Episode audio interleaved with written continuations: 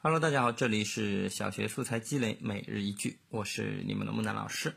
那我们来看一下，今天木南老师又准备了什么样的句子呢？我准备的是做作业的这个时候的好句。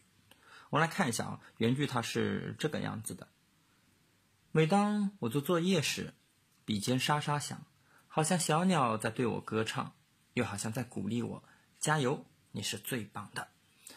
这个句子比较的简单啊，说实话是很简单了。应该，我觉得两年级的孩子或者两年级下半学期的孩子可以尝试写一下，因为这个句子就是一些小动作、一些语言，没有特别难的地方，也没有特别复杂的地方，所以我们两年级下半学期就可以去试写一下，去仿写一下。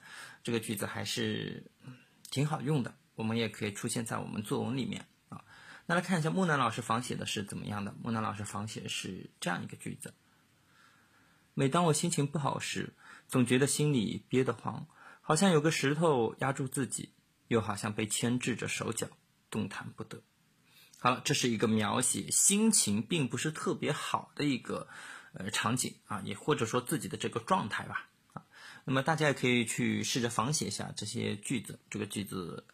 不是那么的难啊！每个人可以去仿写不同场景、不同心情的这种句子啊。那么好了，我们今天这个节目就暂时先告一段落。最后呢，木南老师给大家准备了我们小学各年级段的精炼的笔记和同步的课后训练，大家可以添加我的微信好友免费获取。